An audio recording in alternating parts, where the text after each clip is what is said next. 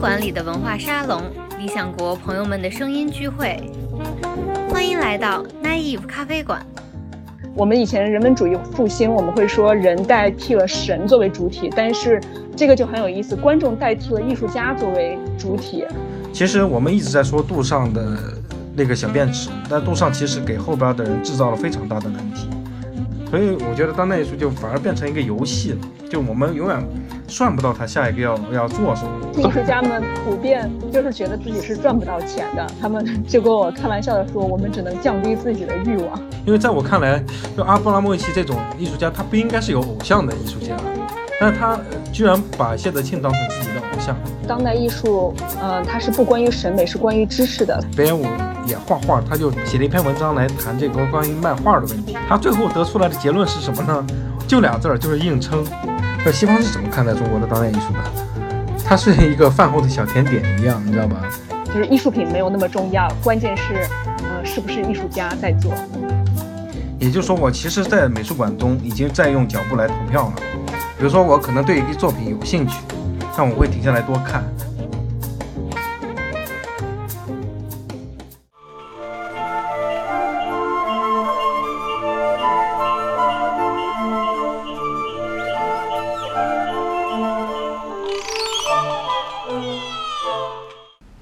大家好，这里是 Naive 咖啡馆，我是海洛。今天我们请到了两位嘉宾来和我们聊一聊当代艺术。一位是作家朱雨杰，朱小兔，小兔来和大家打个招呼吧。大家好，我是朱雨杰，我是一个写作者，之前是在中央圣马丁学艺术评论和策展。好，另一位是策展人段少峰，段老师和大家介绍一下自己吧。哎，大家好，我是段少峰，我是一直在做当代艺术策展相关的一些工作吧，我是从中央美院毕业的，然后呢，也同时从事一些写作方面的工作。好。一说起当代艺术的话，大家可能最先想到的是杜尚放在美术馆里的小便池，再比如说就是在 MoMA 里静坐了七百多个小时的阿布拉莫维奇。我们最近刚好也出版了一本关于当代艺术的书，叫做《当代艺术的十九副面孔》，里面收录了著名策展人小汉斯和十九位当代艺术家的访谈，其中包括有画家、雕塑家、行为艺术家，还有建筑师等等。由此可以看出，当代艺术的形式其实是非常丰富的。那么，先请雨杰老师和邵峰老师来给我们解释一下，究竟什么是当代艺术？其实，在当代艺术界自己的话，他关于这个问题的讨论其实是，呃，没那么多的。因为当代艺术现在的范围啊，它越来越广了。比如说，如何定义当代艺术这个事情变得特越来越难。为什么难呢？我大概我理解是这样的啊，就是艺术在今天的话，它面临的复杂性特别多。比如说，它和各个领域之间的关系。艺术已经不是不只是以前一个简单的雕塑、摄影或者是一个加上绘画的概念了，它和其他的领域发生了越来越多的关系。你比如说，从现代主义之后的话，观念的重要性慢慢的被体现出来了。那这个时候呢，技术其实是被弱化的。这个过程中，我觉得当代艺术它越来越倾向于就是观念表达了。那在观念表达的基础上的话，它可选择的形式其实是越来越多了。那么，在中国的一个非常特殊的一个背景里边的话，呃，搞清楚当代艺术，那么我们有必要先弄清楚艺术的概念是什么。那么在今天的话，关于艺术的定义其实也是非常复杂的。你比如说，在我们中国自身的艺术系统里头，包含的，比如说既有呃主主流的美术系统，比如说学院或者是美术家协会，同时呢又有当代艺术系统。还有民间美术系统，还有呢工艺美术。那么这样的话，就使得整个的艺术的系统的话，它非常复杂。一般人对于艺术的理解也是不太一样的。我记得有一个以前美院的毕业生在毕业展上做过一个展览，就邀请很多他周围的一些亲人啊，或者是大众吧，就是提交一些他们认为的艺术。有些人的话，你比如说交一个毛主席的画像啊，一个一个做的很好看的瓷瓶啊什么的，用这个来做了一个展览。所以我觉得我看了这个展览之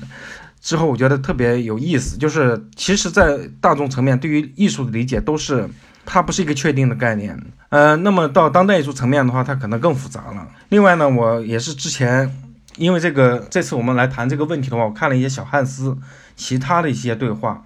呃，小汉斯，呃，在二零零七年的时候对英格尼尔曼采访的时候，他说过一句话，他就说，艺术的形成是，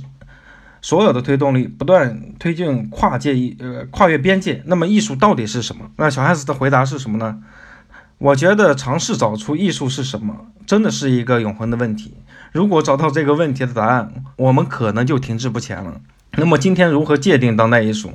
这个问题变得特特别复杂。那我们谈到它的边界问题，就是它的边界已经趋于模糊了。我们对艺术史的这个梳理呢，一直是延续了瓦萨里和温克尔曼的叙述方式，也就是说，他们会用生物学的一个周期的方法来研究艺术史。我们就常常会说，一个流派诞生了，一个流派走向成熟，一个流派死亡消亡，这个就是他们的一种叙述方式。所以，当代艺术从英文 contemporary art 来说呢，就是当下的艺术。普遍我们认为，就是一战以来所有的艺术定义都是当代艺术。每个时代其实也都是应该有自己时代的当代艺术。那么我们现在说的当代艺术，常常也是就是一九一七年和杜尚他第一次把小便池送去独立艺术家。展览那个有关，因为他这样的一种行为，就整个瓦解了风格主义、形式主义，反对了以前我们的那种传传统审美。然后他会给那个蒙娜丽莎画上两撇胡子，然后所以他是重新定义了什么是艺术。嗯，简单来说，就是艺术家不再需要创作一件作品，而是变成了一种指认的关系。通过对一个呃现成品的重新命名呢，改变了它作为现成品被观看的角度和。背景，然后赋予了其新的意义。嗯，我觉得当代艺术最有魅力的，也就是这一点。它变成一种新的语境下呢，艺艺术一下子就突破了重围，变得非常的丰富和复杂。比如说，现代主义还在关心这种视觉形式啊，但是当代艺术就不会再落脚在这种形式语言上面，他会认为说，任何一种事物都可以成为艺术。那那个丰塔纳，他用刀在画布上面就割了几下。嗯，还有皮耶罗曼佐尼，他就是吹了一个气球，制成了一个作品，就叫做《艺术家的呼吸》，或者他就自己把自己的粪便装在那个罐头盒子里，制成艺术家的粪便。以及像我们在这本书里面也可以看到，呃，小汉斯分享的这个吉尔伯特和乔治双人组，他们两个就是做了一个活雕塑，甚至说他们两个活着本身就是一种艺术。但我刚才说的这一些呢，还都是有这种。具体物质的一个艺术品吧，就是它还是有载体的。小汉斯自己就是非常喜欢那种没有物质的艺术品，比如说安东尼·格姆雷，他就是在伦敦的特拉法拉广场那个很有名的第四基柱上面做过公共雕塑。那个第四基柱呢，我们都知道，他就是一直是给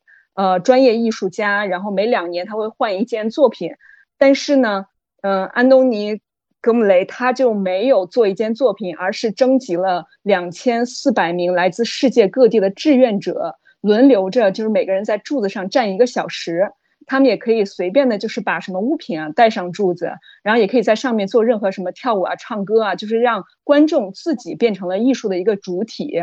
我觉得这个就是一个我们以前人文主义复兴，我们会说人代替了神作为主体，但是。这个就很有意思，观众代替了艺术家作为主体，包括小汉斯也做过类似的事情。他二零零七年在曼彻斯特国际艺术节的，就是请了艾利亚松创作了一个艺术品，叫做回声屋。在这个作品里面是有一个反射幕布放在观众的面前，然后让观众们展示自己的手势或者发出一些声音啊、咳嗽啊、鼓掌，最后都会让一个乐队。来模仿观众的声音，就相当于观众也代替了艺术家，成为一个主体，然后他们，呃，成了这个创作本身，就是参与到这个创作里面。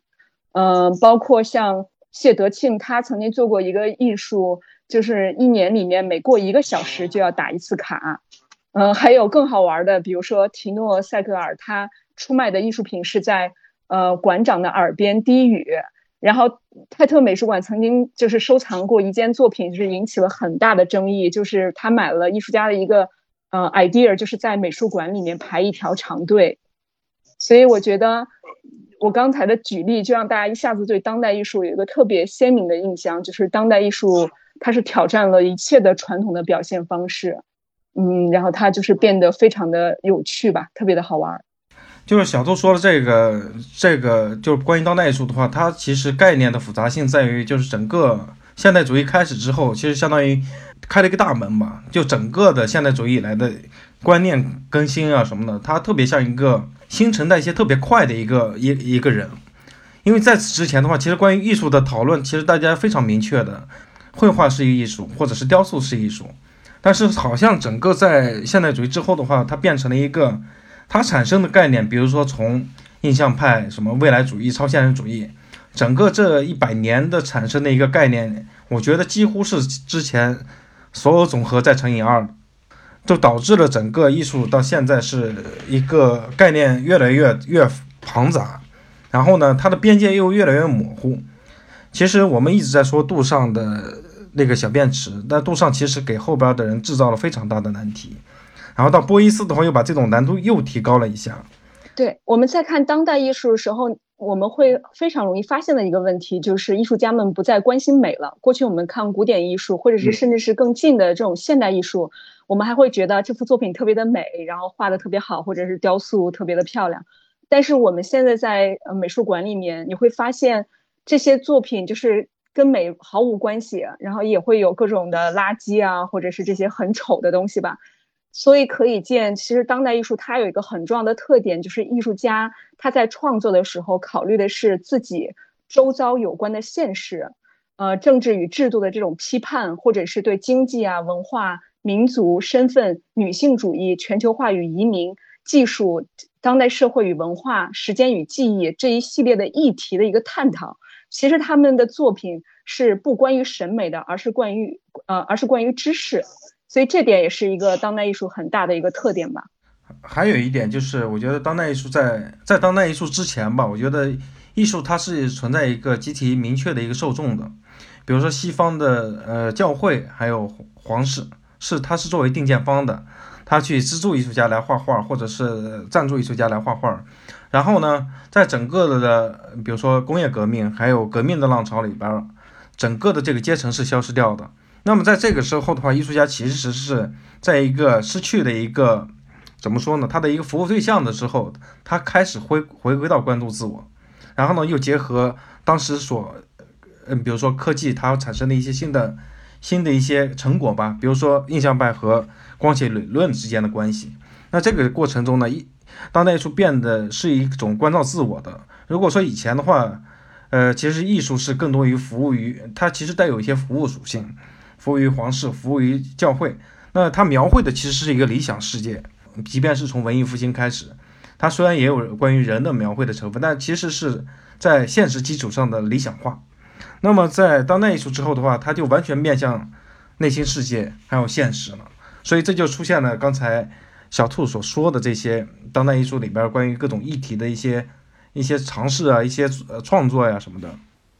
这么看来的话，当代艺术的确是很难被定义。那像我们这种艺术小白的话，其实还有一个问题，我们中很多人看到当代艺术的第一反应就是觉得看不懂。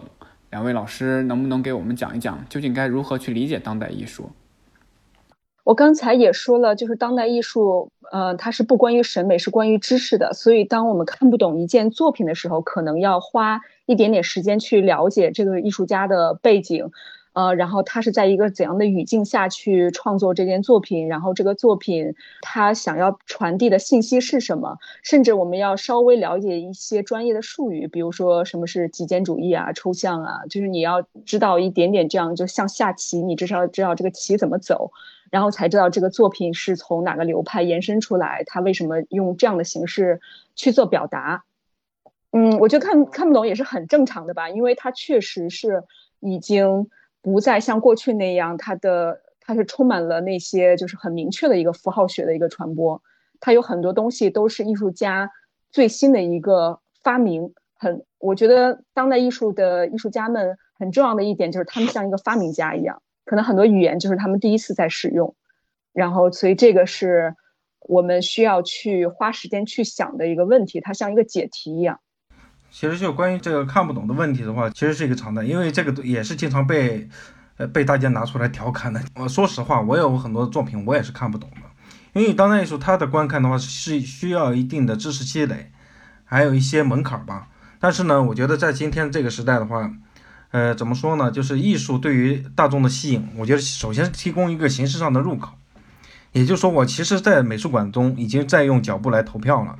比如说，我可能对一个作品有兴趣，那我会停下来多看。但是在这个看越看的过程中呢，它需要一些必要的工作吧。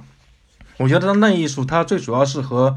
在形式之外有了很多其他的呃其他需要被了解的因素，比如说它的观念，呃，作品的结果只是作为一个部分了。其实最主要的是怎么从艺术家的一个观念逐渐转化成的他的一个成果。呃，我觉得这个中间是有意思的。那么在今天的话，这也是和以前艺术特别大的不同。你比如说，我们看范宽的一张山水画，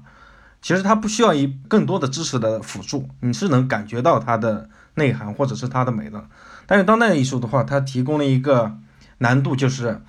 呃，我怎么说呢？我需要去了解它这个形式的同时，还要了解它背后的内容是什么。那么我在这儿的话，我谈三个关系。其实当代艺术里头所包含的三个关系，就是技术与与观念。形式与内容，内容、思想与方法。那我觉得这三个关系是刚好去欣赏当代艺术中的话，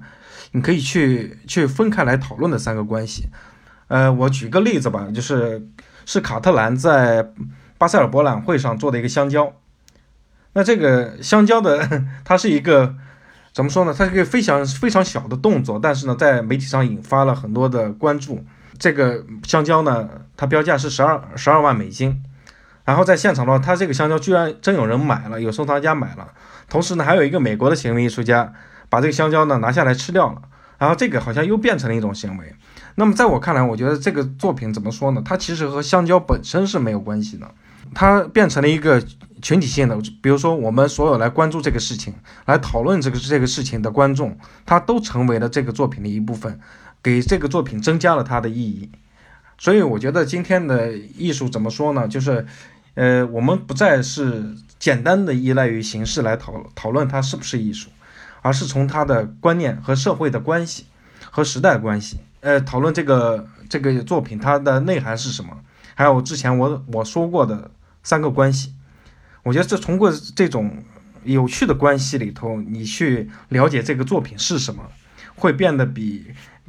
以前看一张画的乐趣可能会更多一些。对，刚才老段也说到了卡特兰这个例子，那我补充一点，之所以卡特兰把香蕉贴在了美术馆的墙上，有人愿意出十二万美金来买这个作品，是因为他是卡特兰，他是一个已经被商业市场认可了的成功艺术家。如果是普通人去做这样的一个事情，他就不可能成为艺术。所以，到底界定什么是艺术，什么不是艺术，那就是像贡布里希他认为很重要的一点就是，就是艺术品没有那么重要，关键是。呃，是不是艺术家在做？嗯，我觉得这个现象其实也在当代艺术领领域也变得越来越有意思，就是就是小兔所说的指认指名指认权。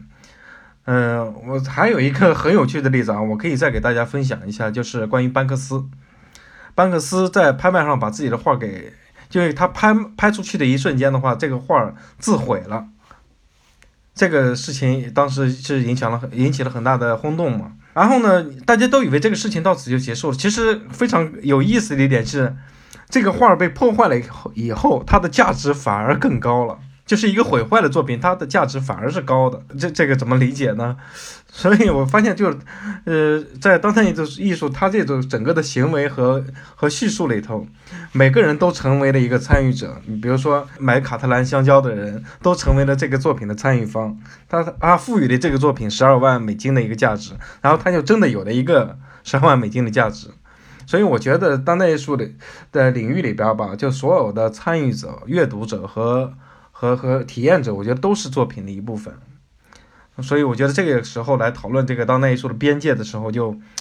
就怎么说呢？它它变得越来越模糊了，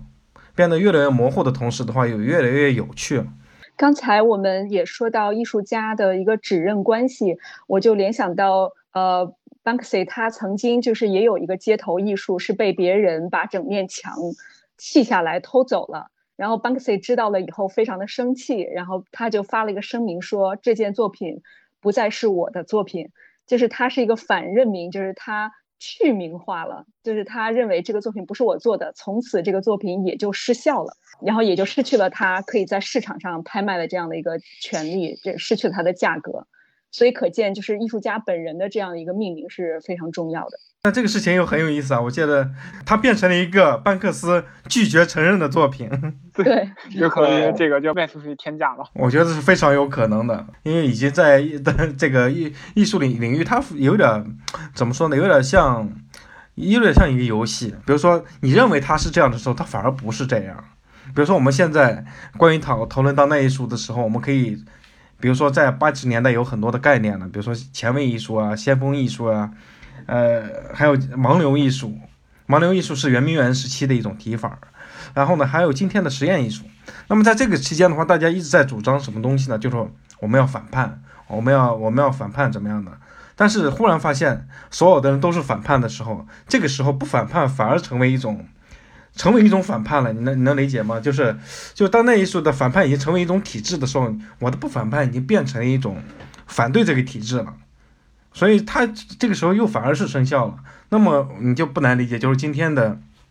你比如说就中国的当代艺术来讲的话，它反而反叛不是一个特别重要的一个一个一个一个形象了，它反而就是啊，我们再往传统里再走一些，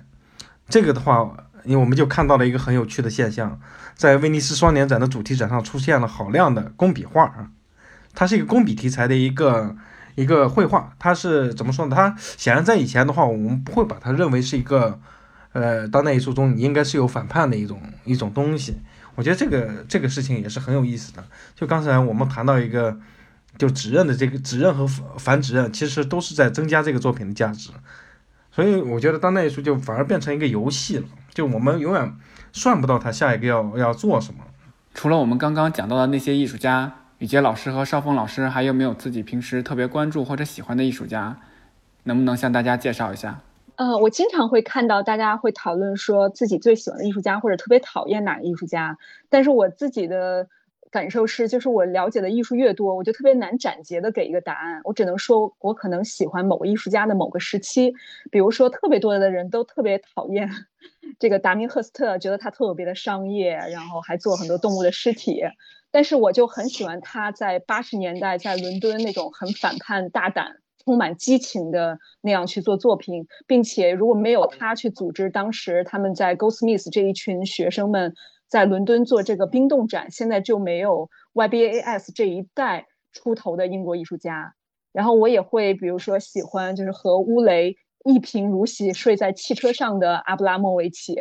呃，然后在跟乌雷分手之后，我觉得他后期的作品的批判性就是不断在减弱，甚至退化成了一个就是非常有钱的成功艺术家。那么我就在想说，他最好的作品都是由两个人合力完成的。乌雷的死也许是一个就是他艺术的这样一个迟来的象征。我也会比较喜欢就是回到自己的故乡，在约克郡画四季的那个大卫霍克尼，而不是说在 L A 画那些大水花的霍克尼。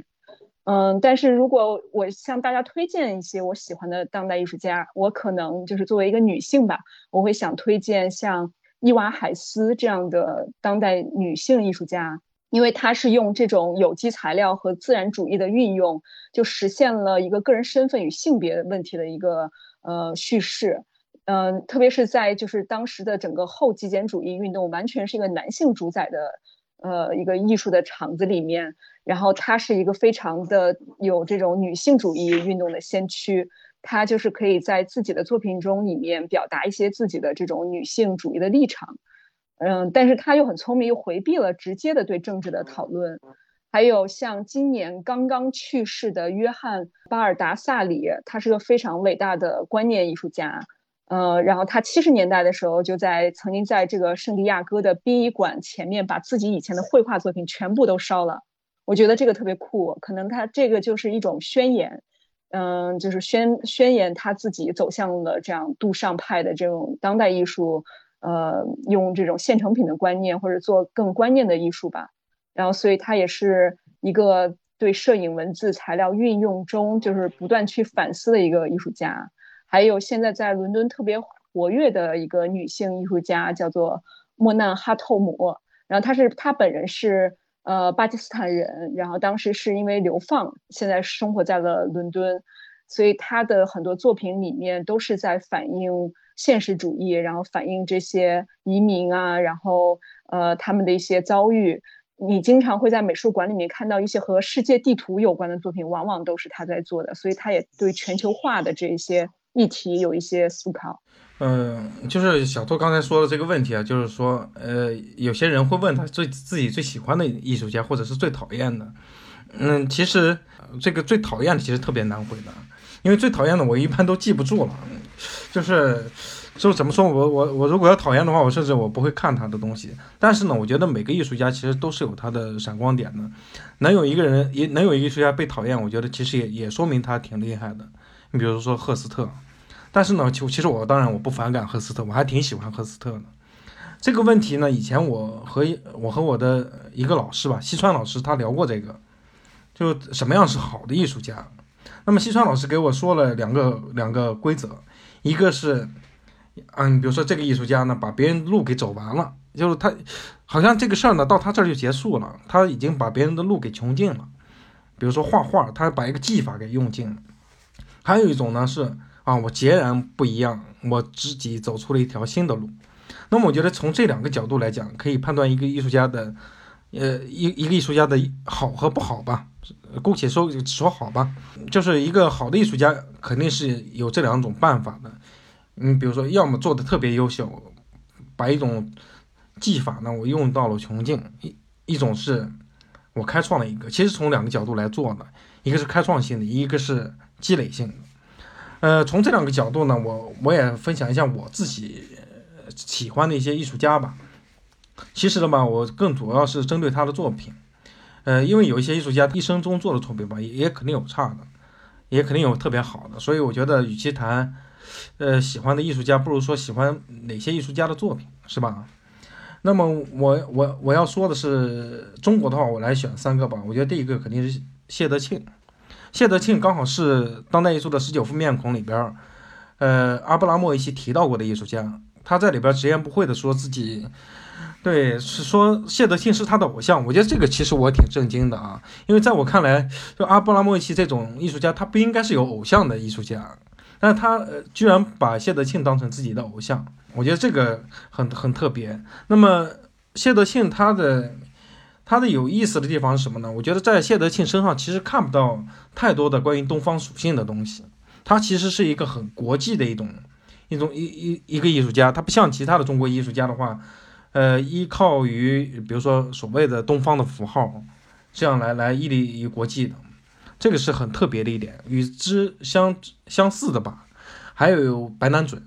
白南准呢其实是韩国的艺术家，但是呢，呃，他做的作品呢，其好像和韩国这个东方文化它关系也不大。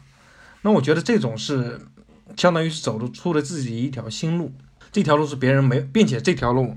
很有意思的是别人没有办法去重复。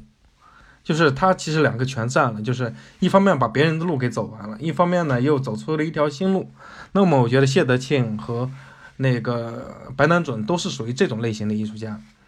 呃，他是一枝独秀的。还有呢，还有另外一种艺术家，另外的艺术家，比如说徐冰和黄永平。徐冰和黄永平做的工作其实是极其复杂性的。那么这个小汉斯也谈到这个问题了，就是有别人问去问他。比如说未来的艺术，什么样的艺术会存活下来呢？小汉斯的解释是，在未来的话，从事复杂工作的艺术家的作品会留下来。那么我觉得徐冰的《天书》还有黄永平的作品是具有这个思维上的难度和穿透力的。比如说徐冰的《天书》，他在一个特殊的时代背景里头创作的这样一件作品。这个作品呢，又特别像一个一个人较劲，他自己在一个几平米的宿舍里完成了这么大量的一个作品。然后呢，从形式上来讲，它已经是复杂的了。然后呢，从背后的观念来讲，它和当时的背景来讲，又是和一个八十年代普遍的文化焦虑有关系。然后在今天拿出来的话，重新拿出来，我们看，我觉得又有一个新的一个时代的意义。因为今天的信息量其实也很大的，这种这种焦虑是不是依然还存在呢？还有是黄永平，黄永平的话，我觉得更多的谈他的展览吧，因为我去过他上海，呃，PSA 的蛇杖那个展览，那个展览的复杂性，我觉得是超越了很多艺术家的，所以我觉得复杂性是徐冰和黄永平他们的创作中能体现出来的一个特点。还有呢，就是嗯因为这我们讨论这个问题是在一个当代艺术范围内啊，就我们就姑且不谈。当代艺术之前的了。还有一个艺术家是杜尚，杜尚的泉，呃，这个作品它的有趣性和它后来不断被阐释，然后到今天其实大家一直在讨论，杜尚其实还是前面说的这个给后来的艺术家制造了巨大的难题，因为杜尚已经这么做了，杜尚只是用了一个非常小的动作。而且杜尚要做这个动作之前，只是基于一个对于展览制度的调侃，它其实不是一个现成品的一个概念。然后呢，把这个作品拿到了美术馆，交了展览的展览的呃展位经费，然后把这个小便池拿进来。在当时来讲的话，他认为是调侃了这个展览制度。其实，在后来的话，开了一个现成品艺术的大门，相当于打开了一个潘多拉的宝盒。那这个时候的话，后边的人在做的话，就很难跳出这个范畴。比如说，今天有艺术家把现成品的概念，无论怎么样来搬进美术馆，不同的主题、不同的概念，但是呢，依然跳不出这个杜尚画的这个圈儿，它就是一个现成品的概念。我觉得这个是杜尚非常厉害的一点。前面也提到，阿布拉莫维奇和年轻时候和搭档乌雷，他们就到处跑展览，其实当时是非常穷困的一个状态。那其实这个问题有可能大家也都会考虑到，就是做艺术家真的会赚钱吗？因为我们好像一提艺术家，首先有一个那个好像刻板印象，要艺术家就是穷困潦倒的。对这个问题特别好玩儿。我为了这个问题，昨天特意采访了几个我身边的年轻艺术家朋友们，他们的反应就是非常的激动，然后就是大概就是对我说：“你想啥呢？我们还能赚着钱。”然后他们年轻艺术家们普遍。就是觉得自己是赚不到钱的，他们就跟我开玩笑的说，我们只能降低自己的欲望。其实艺术家们赚钱就是最好的一个办法，就是卖作品嘛，就是你的作品有市场，你的作品受到欢迎。对于年轻艺术家来说，他们卖作品肯定价格就是要比成功艺术家要低很多，也没有那么受欢迎。特别在中国，藏家们喜欢买那些 big name，就是知名艺术家的作品。除了这个卖作品以外，像西方是有很多艺术机构啊、美术馆，他们会给艺术家制作费，就是给付钱，相相当于过去我们说的那个委托的关系，然后让艺术家们创作，然后美术馆呢再会以比较低的价格，第一时间就把这些作品收藏。这样的话，也就是说，艺术家他一方面是拿到了制作费，然后又被美术馆收藏，又可以这个赚到美术馆收藏的费用，但当然这个价格是比较低的了。我也问了年轻艺术家们，他们说，在中国现在的环境，就是愿意给他们出制作费的美术馆是非常的少，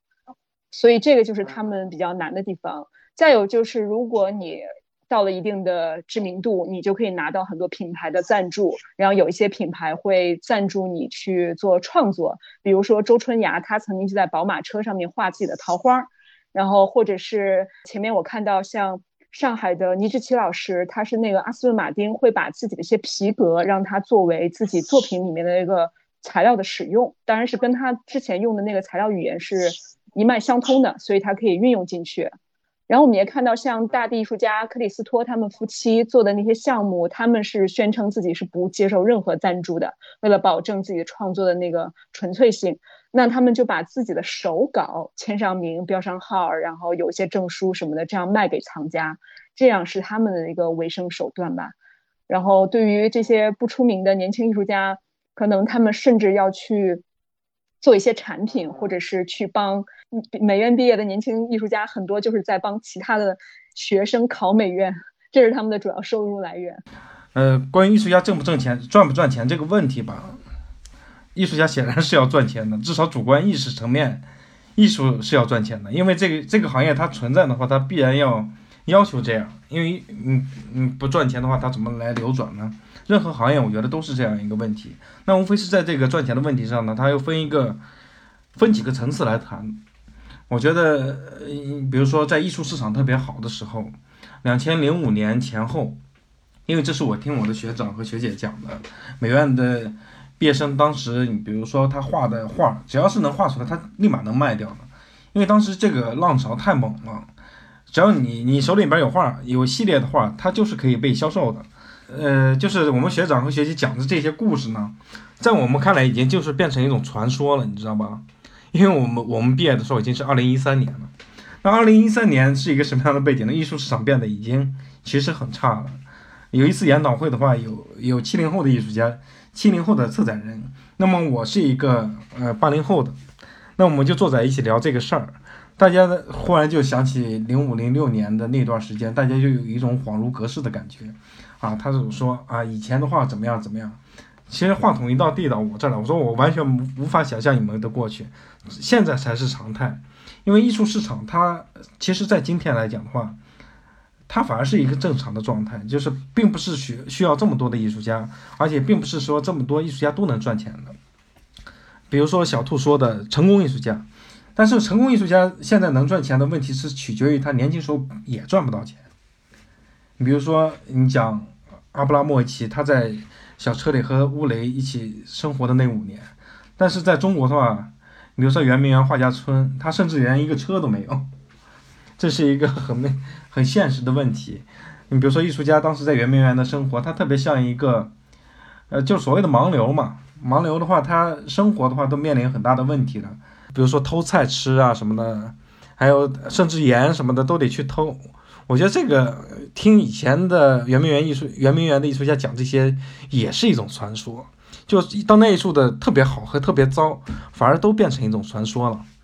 呃，另外呢，就是今天的年轻艺术家，他的作品作品销赚钱的这个问题，我觉得并不是所有人。都是是能在年轻时候通过艺术赚到钱的。前两天我刚好看北野武的一篇文章，北野武也画画，他就写了一篇文章来谈这个关于卖画的问题。他最后得出来的结论是什么呢？就俩字儿，就是硬撑。我这个看的特别有特别有意思，因为北野武居然用硬撑啊！我一想，好像这也是我所见过大多数年轻艺术家的一个状况。刚好在二零二零年这个这个非常特殊的年份吧，这个硬撑变成了一个。普遍性的一一个状况。那么小兔刚才说的，比如说成功艺术家他有几种模式，年轻艺术家呢也有他的模式。比如说成功的他有他的模式，在在我看来的话，你比如说一方面是作品销售，第二方面是他的授权，第三方面是他的一些衍生品，第四个呢还有他的借展费啊、出场费啊，还有和一些商业的合作。因为围绕成功艺术家的呃可赚钱的渠道其实挺多的。但是围绕年轻艺术家或者是没那么成功的艺术家，那么有什么办法呢？当然，第一个还是卖作品。第二个呢，要么你就去一个美术学院当老师，这个其实也是很多国外艺术家面对的问题。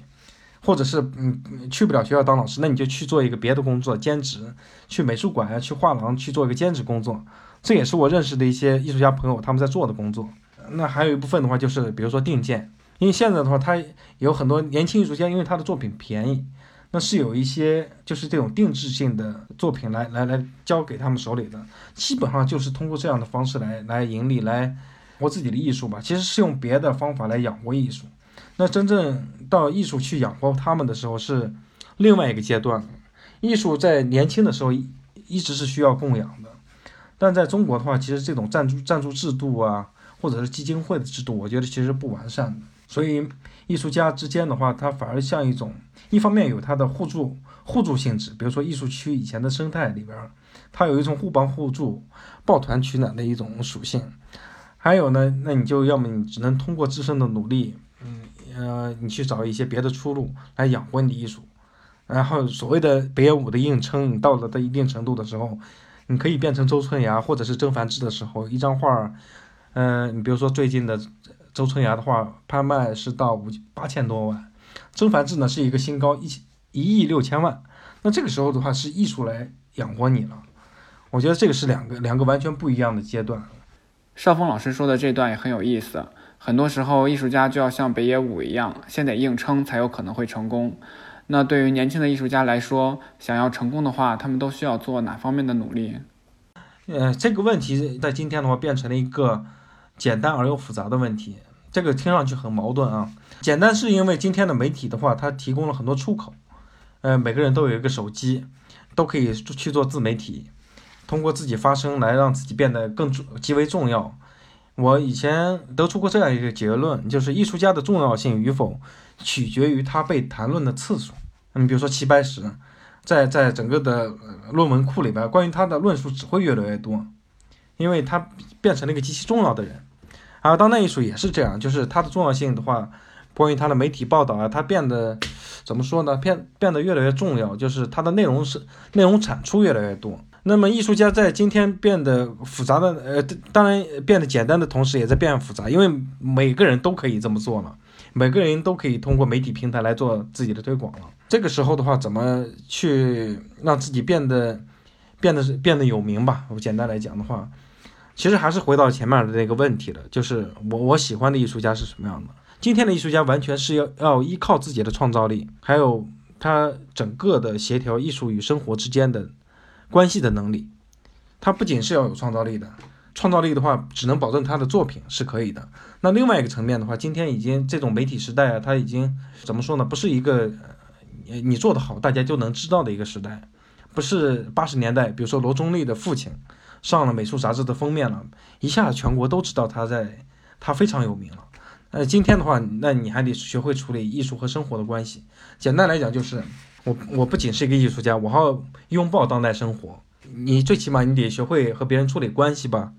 比如说你你得需要阐述自己的作品理念，甚至你是一个很好的写作者，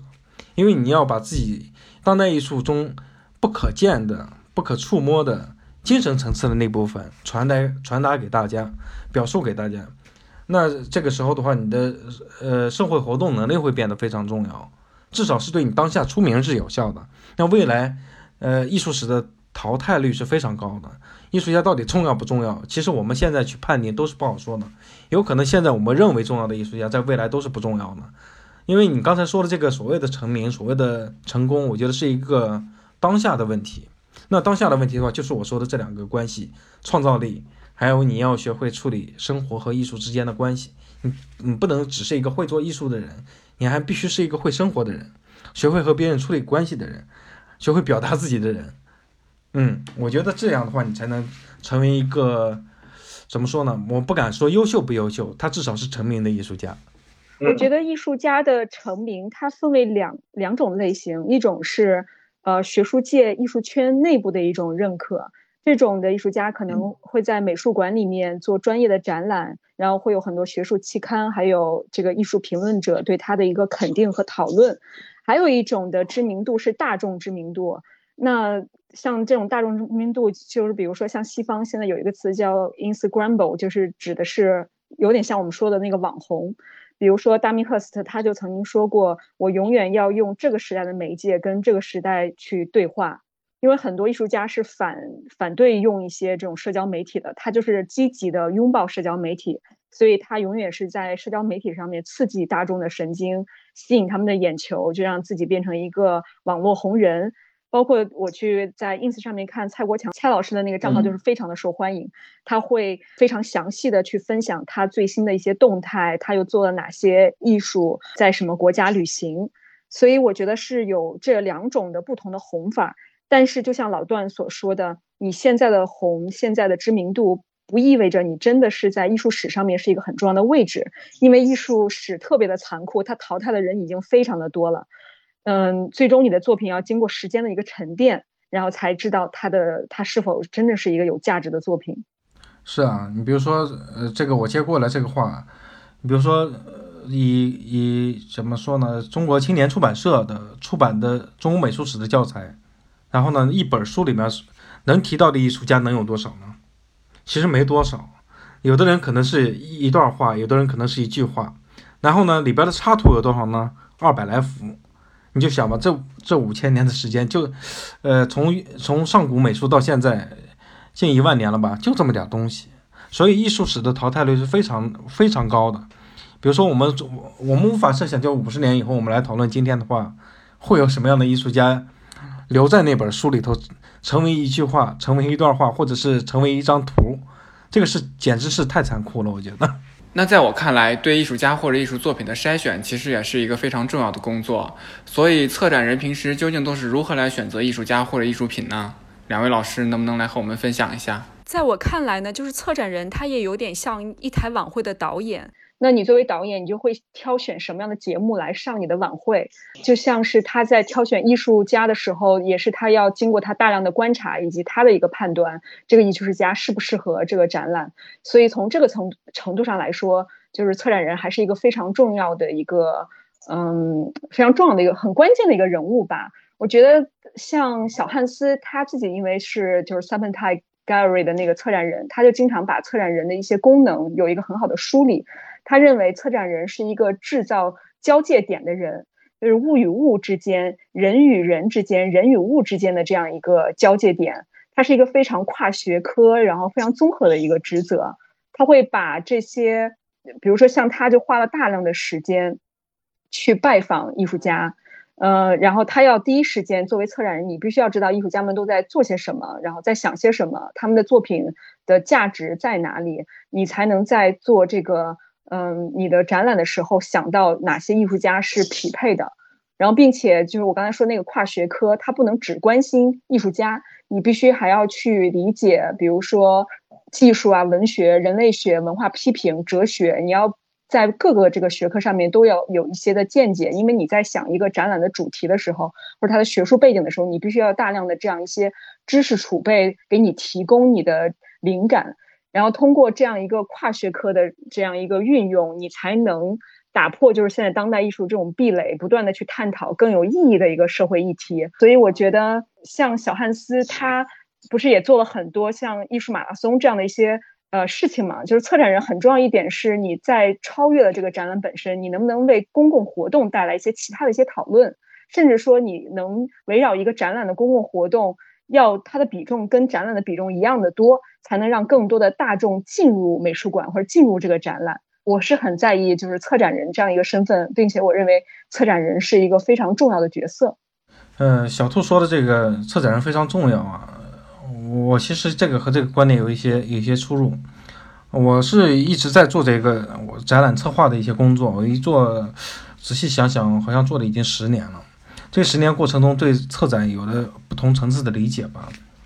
那策展人说重要吗？他当然是重要的。策展人在整个的艺术世界里里面扮演了一个中间人的一个角色，他贯穿了各个要素，比如说媒体啊、机构啊。还有整个艺术家，他这几者之间的一个关系，甚至呢，有一些策展人还涉足到呃经纪人的领域，他也扮演一些经纪人的领域，比如说画廊的一些展览啊什么的。呃，策展人他的重要性是怎么体现出来的呢？他既有展览的选择权，比如说他选择呈现什么样的艺术，这是策展人和艺术史家最大的不同。策展人负责是推动当下，这种推动当下呢，他一方面带有自己的主观因素。同时呢，又尽可能的把自己的判断与未来可能重要的艺术家这两个结合起来，但是呢，里边不排除个人个人主观的因素特别多，所以的话，呃，这导致的一个问题就是他不负责未来的终结终极判断，比如他不是来一个书写历史的人，他是一个推动历史的人。另外一个呢，就是对于整个展览的策划和对外传播过程中的话，策展人变成了一个。阐述者，所以的话，我们看到媒体上很很多关于策展人的报道，啊，报当然还有小汉斯，还是以小汉斯的例子啊，他的重要性就是体现在他在过去几年 Art Review 的排行榜上，他每年都有一个 Art Power 的排行榜，他有两年还是三年呢就排行榜首，你就想吧，他是一个策展人，一个策展人角色排行榜首，那他后边的话是艺术家，还有还有整个的机构。它是超越于这些的，呃，这种重要性，我觉得通过这些细枝末节已经可以看出来了。但是呢，同时另外有一个问题，就是策展人权力的被放大的同时，也可能有一个问题就被滥用。你比如说，策展人出现的次数是不是太多了呢？我有一个朋友是美院的老师，也是一年轻艺术家，他跟我说过这样一个困惑，就是现在他读很多书，他发现大家记住了很多的全是哪些策展人策划了哪些展览，而不是哪个艺术家。或者是哪件作品，这是一个非常有趣的现象。我觉得策展人在今天，他不仅变成了一个组织者、策划者，他还变成了一个，呃，怎么说呢？书写者，就是他还要参与到历史书写里头。我觉得这个事情一旦结合起来，它就变得非常糟糕。就是，嗯，怎么说呢？我们真的是没有记住艺术家是，尤其在中国的很多展览里边啊，策展人的权利被放大了。有时候我真的是听说过策展人，但是艺术家到底做了什么？还有现在。这种大型的展览越来越多。前几年是双年展热，双年展热时候，那个费大伟老师写过一篇文章，就是非常调侃文章，他写了一千多个双年展。他整个文章的构成是什么呀？北京双年展、上海双年展，他把各个地名前面随便找了一千多个地名，前面后面都加双双年展，其实是在调侃这种大展览的制度。这两年呢，这种大展览越来越多，其实最后大家真的是记住了展览和策展人，而没有记住这么大的一个展览构架里头到底有哪些艺术家和哪些具体的作品。策展它的重要性其实是被强调的太多了。那么我们对于策展是不是要进行一些必要的反思呢？未来的话，我觉得，就好比我的一个老师叫曹庆辉，他讲了一个观点，就是策展人对于艺术家来讲是一个理解的工作，他就需要理解艺术家的工作方式，呈现艺术家的工作方式，呈现艺术家的作品。我觉得“理解”这个词用的特别好，也也表现了就是策展和艺术之间的关系。不过，我觉得就是一个成熟的、有影响力的策展人，他真的是可以改变艺术家的命运。我就举一个例子，比如说，咱们又说回小汉斯，他一九九七年的时候来到中国，那是他第一次到中国，他与侯汉儒就是策划那个 Cities on the Move，移动中的城市。呃，然后这个是他就是对中国艺术家的一次邀约。我身边有一些艺术家，他们以前是在香格纳画廊工作的，他们就是第一次。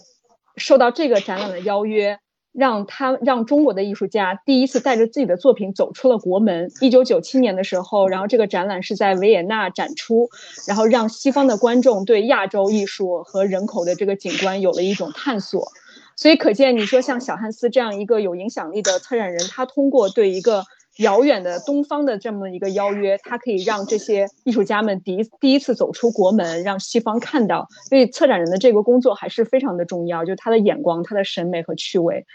呃，是有可能影响到这一代人的一个艺术的发展脉络。对，因为他是呃，比如说中国当代艺术在走向国际的过程中，有几个人是起到过非常重要的作用的。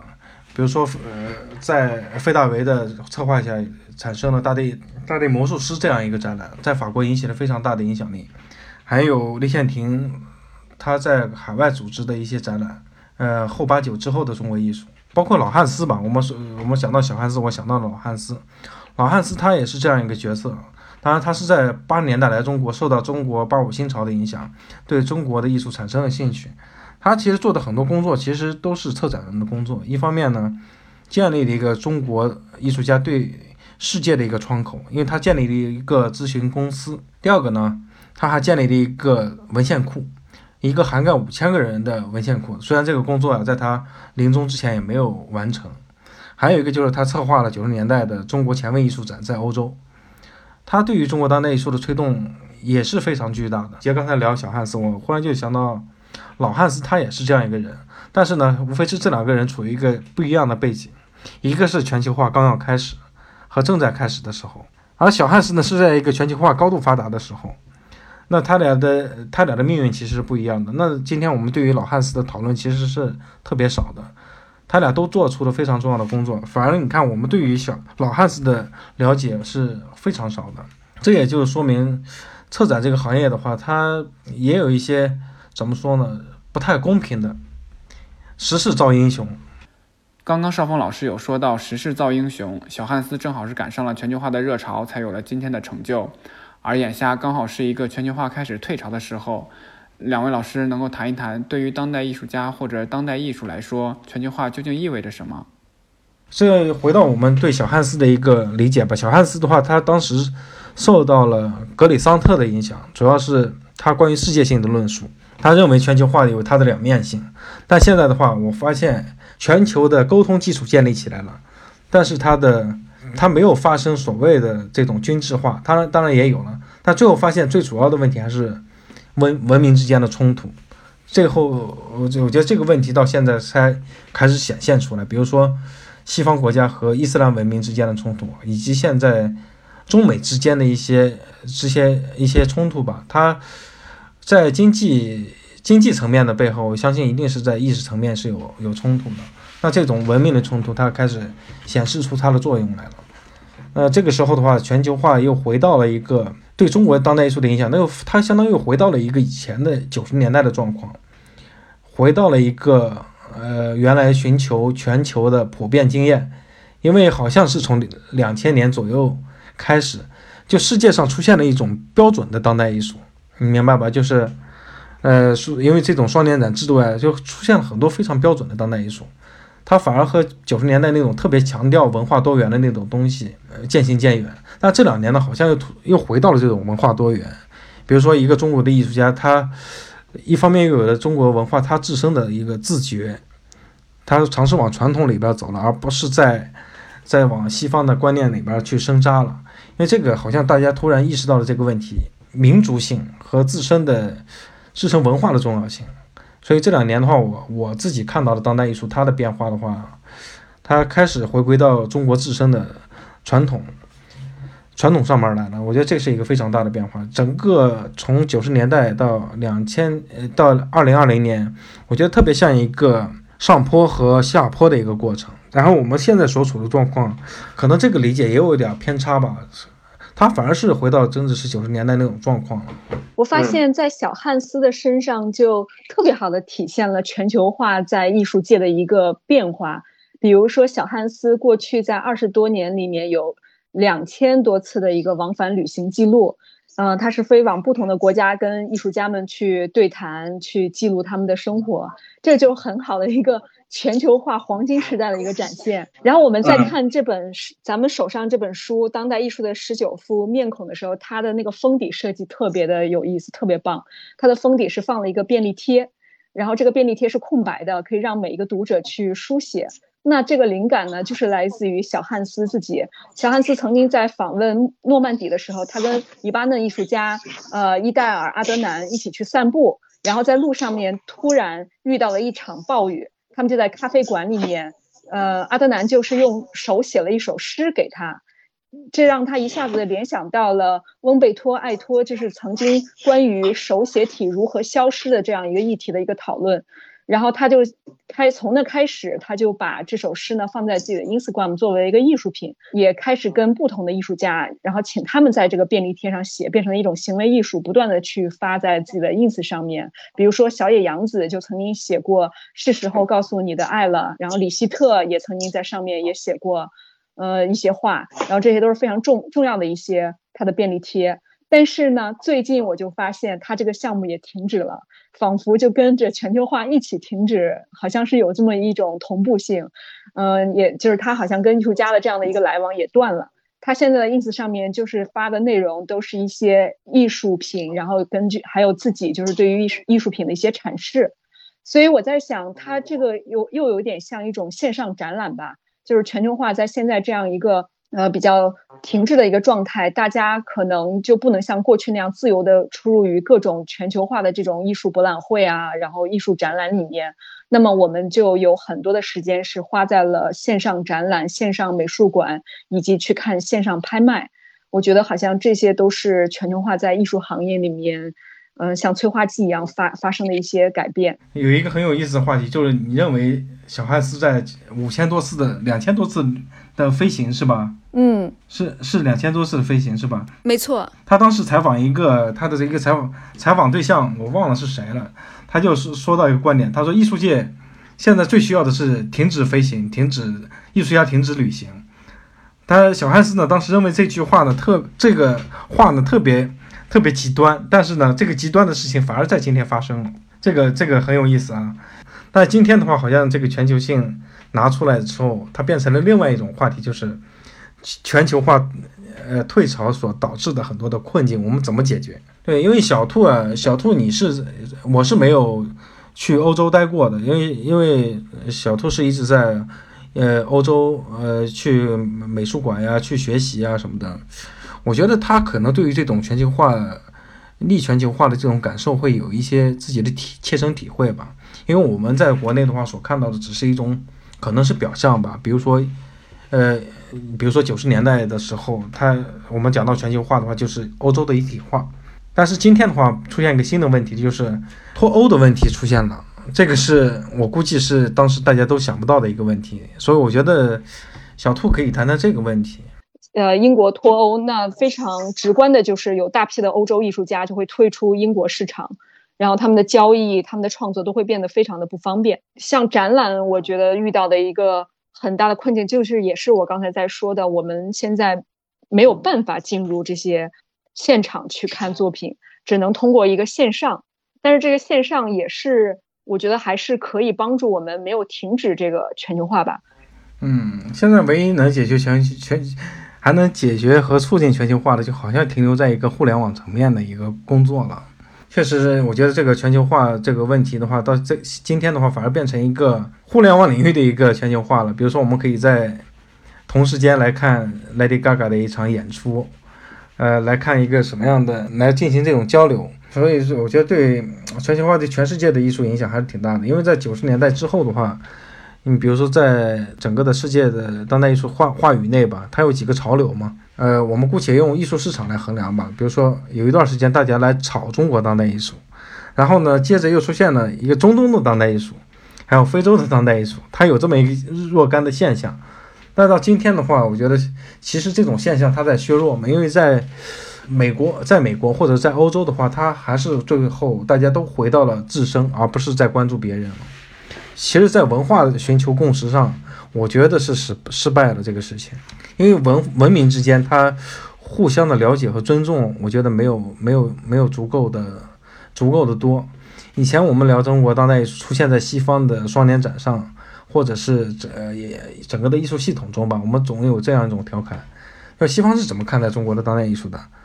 它是一个饭后的小甜点一样，你知道吧？来点缀这个，好像我们是一个多全球化呀、多多元文化的一个环境中的一个环节，它必须要放在这儿。但是呢，它显然是进入不了主流的。这也是我很多认识在国外学习艺术艺术专业的一些朋友吧，他们最后回到国内的一些原因。因为其实他们进入国外的艺术系统是非常难的。这两年回到国内的艺术家也是越来越来越多了。我觉得其实也在验证的这个，验证的这个说法吧。我不知道那个雨杰，你认识的朋友有没有在包括在国外学习学习艺术的，还有从事嗯，比如说艺术行业工作的，有没有面临这样的问题？就是其实他融入不进去。我觉得也有一些比较好的案例吧，因为我在呃像 Tate Modern 这样的美术馆或者 V&A，我都有遇到过中国的策展人。就是，但是它当然是在西方的这个语境下浸染的时间比较长，所以在意识形态上面，他们是有一些理解，就彼此理解的一个程度在。当然，还有一个很很有意思的一个观点啊，中国的留学生去国外学习当代艺术，其实主要是去几个国家呢？去英国、去法国、去德国、去美国。我我肯定没有听说过一个学习中国的呃学习当代艺术的学生去。去印度学习，或者去俄罗斯学习，那这个这个是不是可以这么来理解呢？就当代艺术呢，它变成了一个，呃，就是发达国家的一个一个产物。它其实，在我们看来的话，它反而不是具备有全球属性的一个东西，因为好像我们捋起来，关于 关于当代艺术所有的讨论都是停留在这几个国家的层面。你比如说，甚至我们不可能去讨论讨论一个。怎么说呢？比如说韩国的当代艺术，日本的当代艺术还是相对边缘的。也就是说，当我们聊当代艺术，就变成了一个全球，呃，我们认为是一个全球化的东西。但是呢，它又局限在某一些某一些国家，它不是一个具有全球属性的东西。其实这也是我我这两年在反思的一个东西，它到底是不是全球的，是不是世界普遍性的？好，今天的时间也差不多了。除此之外，雨杰老师和邵峰老师还有没有什么想要分享给我们读者的？我大概就是希望说，大家还是要走向现场吧，特别是像今天，很多人都满足于用手机来看艺术，在电脑上，在屏幕前去看艺术。我想强调的是，其实看艺术还是一个就是非常需要现场感的一个东西。包括之前也有人发现说，人们在网上访问艺术，那会不会就不去美术馆了呢？但是在疫情之前也发现，其实线上是推动了人流，因为让大家产生了一定的兴趣，所以反倒是他们又回归了这个展览这个馆里面的本身，是因为呢，大家还是要寻求一种真实的力量，追求一种真实的体验。我就记得，就是我们因为都学过那个本雅明机械复制时代的艺术作品里面提出了“光晕”这个词，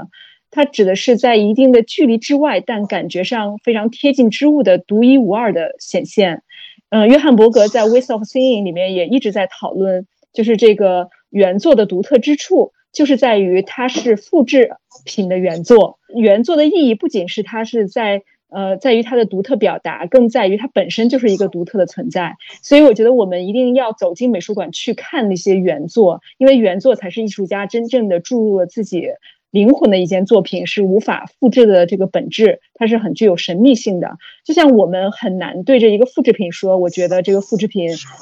特别值得我去膜拜，然后觉得它很神秘。我们只有对着原作才会觉得神秘感。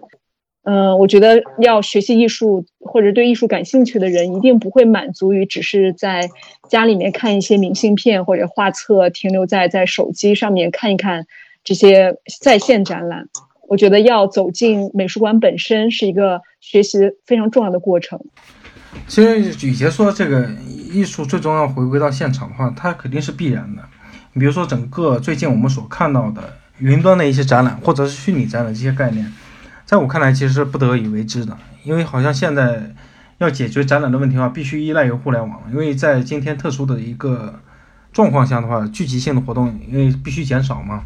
所以在整个二零二零年的上半年，关于虚拟展览的讨论特别多，云展览，其实大家最后发现体验不是特别好。呃，另外关于这个现场的一个一个感觉呢，你比如说，呃，经常会有人有两种论点。你为什么要去看原作呢？你比如说，我去卢浮宫看蒙娜丽莎，排队排的那么多人，我其实还不如在家看画册呢。因为我显然，我去了那儿就就有几秒钟的时间，我看我甚至看不清是上面画什么，明白吧？所以这个是很多人反对，就是觉得去现场变得不重要的理由。呃，另外一个呢，与之相对应的是另外一种说法。呃，刚好二零一九年的时候，我去看了呃日本东京国立博物馆的颜真卿的展览。我当时看这个展览的时候，我感觉完全不是一回事情。虽然我在那个寄直帖的前面，我停留的时间不会超过一分钟，但是呢，我明显能感觉到他和我之间的关系是什么。这个关系呢，刚好颜真卿的策展人当当时在媒体的问答里头，他这么来说的，就是说去看原作的展览，并不在于你看清楚了它是什么东西，而在于就是就是小兔刚才说的那种灵光，那种光晕。他在提示着我们呀，就是你和他之间的关系，我和颜真卿是什么关系？他忽然摆在我面前，他不再是一个印刷品，他带着一种怎么说呢？我文化基因里头会有一种潜在的东西被激发起来。我于是看到了很多中国的呃老人去看这个展览，我特别感动。比如说他们看着这个字帖，他们会现场临摹，手中笔画这些笔画啊什么的，我觉得特别感动。我好像理解了这个艺术为什么要去现场。其实是建立你和艺术家之间的一个实际联系，而不是说隔着隔着屏幕我们去看，呃，完全进入到一种就是资讯类，它特别像个资讯。你要我们要这样看展览的话，啊，他做过的一个这样的东西，他有这样的一个事情发生，那这这种所谓的线上的东西，它特别像一个资讯的一一个东西，它无法建立一种更直接的联系。对，最后我就是希望。大家每个人都可以找到自己的一种与当代艺术连接的方式吧，因为当代艺术确实可以帮我们认识自己，也认识自己与世界的一个关系，也可以代替文本，让我们去反思那些难以言明的一些公共议题。